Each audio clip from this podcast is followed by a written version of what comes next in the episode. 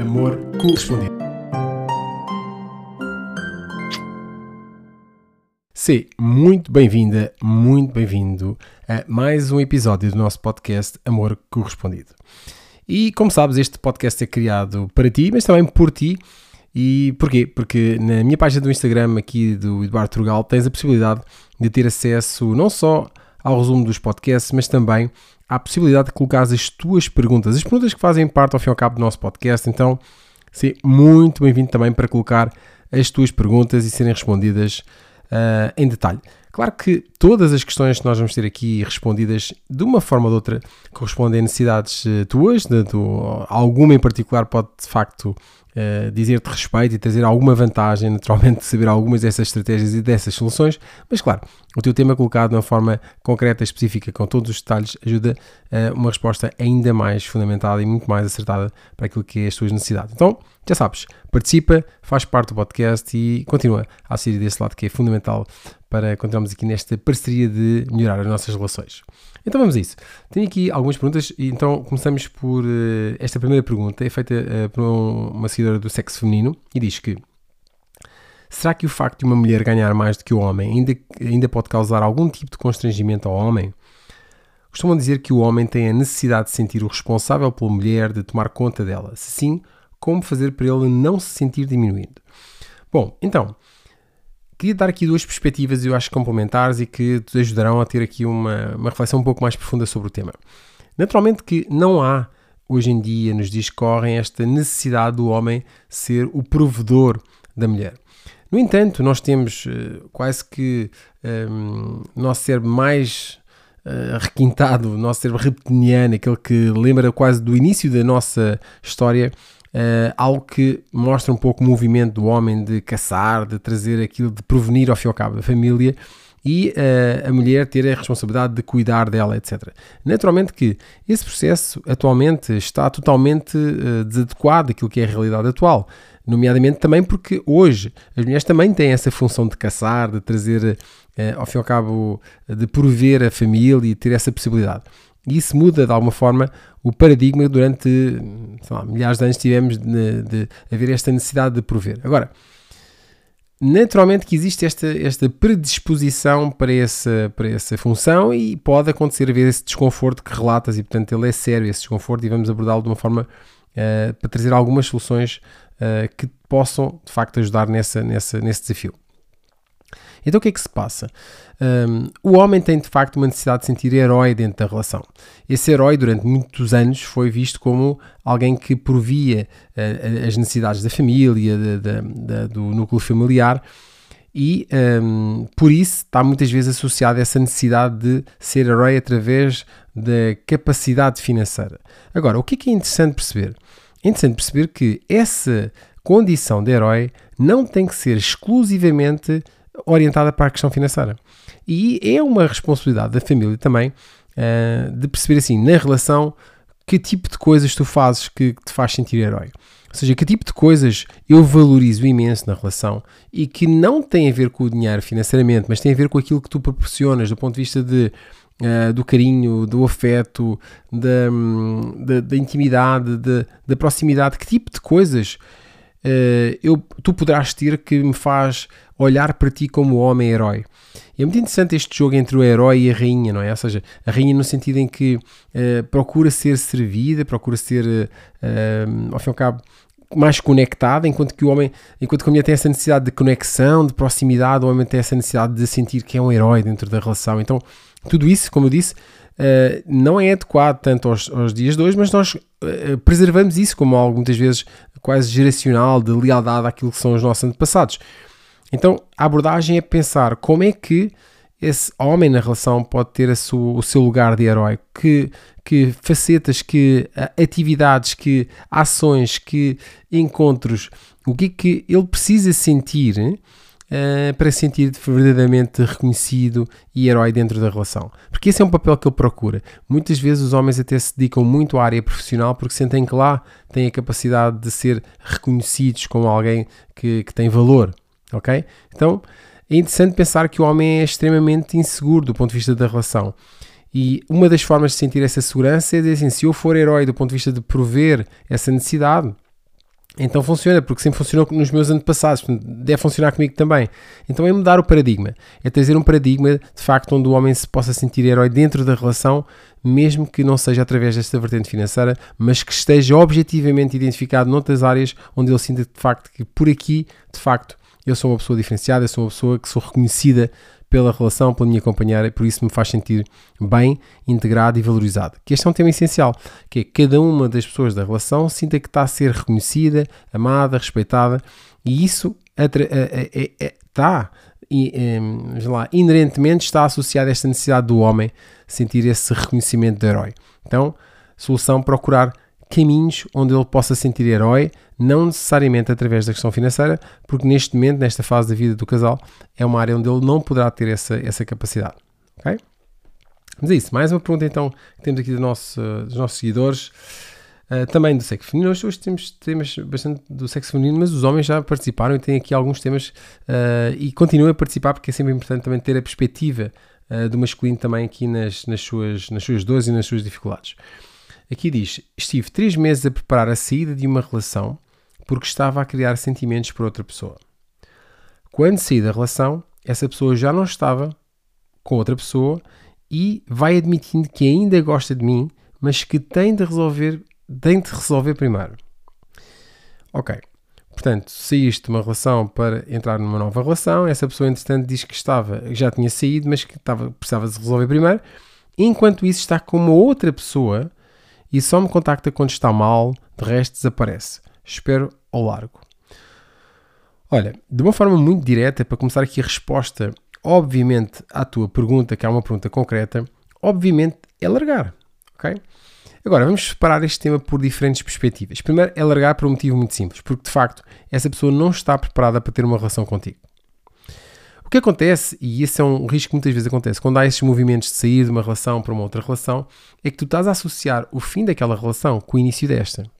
E isso deve ser separado. Ou seja, tu terminaste uma relação porque, com toda a certeza, essa relação não preenchia aquilo que era essencial para ti como, uh, num, num relacionamento. E fizeste bem. Porque se de alguma forma essa pessoa te fez sentir sentimentos por ela, significa que a relação onde tu estavas, tu não estavas totalmente envolvida nessa relação. Então é uma boa oportunidade para dizer assim: olha, esta pessoa teve uma coisa importante na minha vida, foi tirar-me de uma relação onde eu não era feliz. Agora é essencial separares. Porque se tu não separares, o que é que vai acontecer? Tu vais sentir que enquanto não restabeleceres e completares esta relação, tu não terminaste o ciclo do, da relação anterior. Que é terminar a relação para começar outra. Que de resto é um erro. Tu devias terminar a relação para preparar a relação mais importante da tua vida, que é contigo mesma.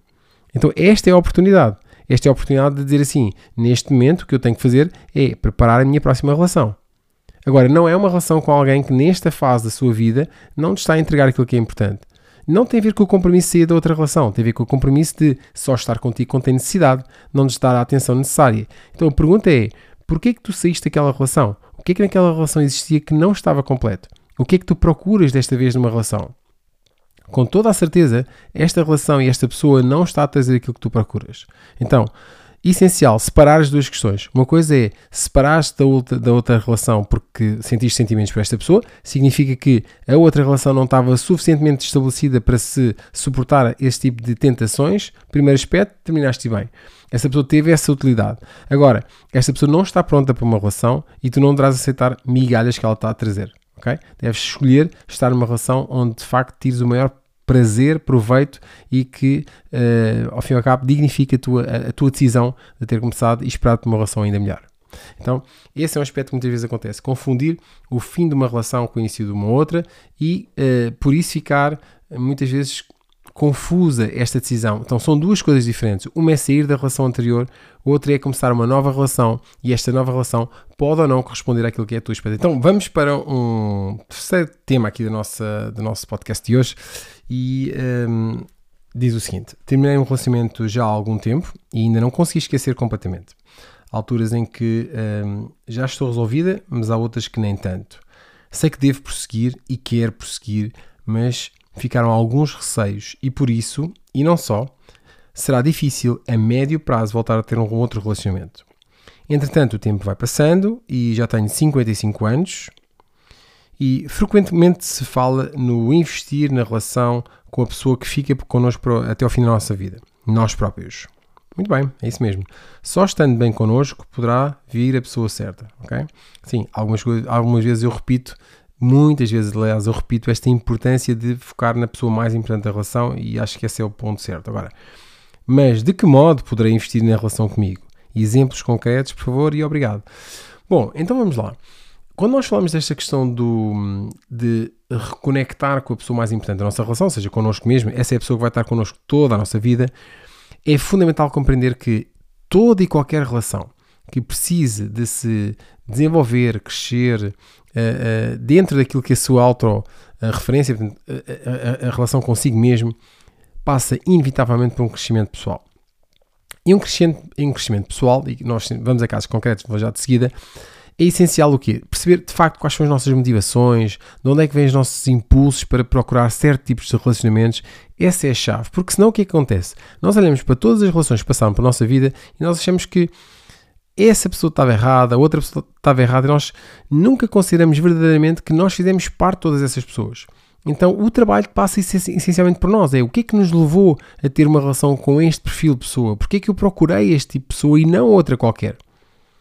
Então a chave passa essencialmente por fazer um trabalho de uma certa profundidade connosco, perceber o que é que nos move, o que é que é importante para nós, porque é que nós queremos essa relação, porque é que nós escolhemos este tipo de relações. Há diferentes caminhos, ok? Nós, por exemplo, aqui no Instituto temos não só a questão do Enneagrama, que é uma forma de nos conhecer, perceber alguns impulsos da nossa personalidade, como é que eles afetam de uma forma direta ou indiretamente um, a procura que nós temos pela relação, os vícios emocionais que nós colocamos nos relacionamentos. Essa é uma boa forma de começar a observar. E aí estudamos muito daquilo que é o nosso tema biográfico, da nossa vida, como é que a nossa vida foi moldada em função destes critérios, destas procuras de reconhecimento por parte de outra pessoa. Outro aspecto não menos importante, tem a ver com os vínculos familiares que nós temos do ponto de vista sistémico. Por exemplo, nós no Instituto trabalhamos através das constelações sistémicas. Porquê? Porque é importante perceber que tipo de lealdades nós temos aos pais, aos avós, que tipo de relações houve, porque é que nós repetimos este tipo de relações, porque que tipo de compromissos estamos a assumir, que tipo de acordos estamos a assumir perante as relações amorosas. E portanto, quando temos essa capacidade temos a capacidade de olhar para a nossa vida biográfica e sistémica e perceber que há padrões que nós podemos intervir para interromper. Isto são, é a forma como nós trabalhamos aqui no Instituto, para além do no nosso método 9 passos, etc. Mas, mas qualquer sistema que te permita neste momento olhar para ti, conhecer-te mais profundamente, que permita olhar para as fragilidades, porque as relações amorosas trazem muitas vezes uma certa necessidade de compensação daquilo que são as nossas feridas emocionais.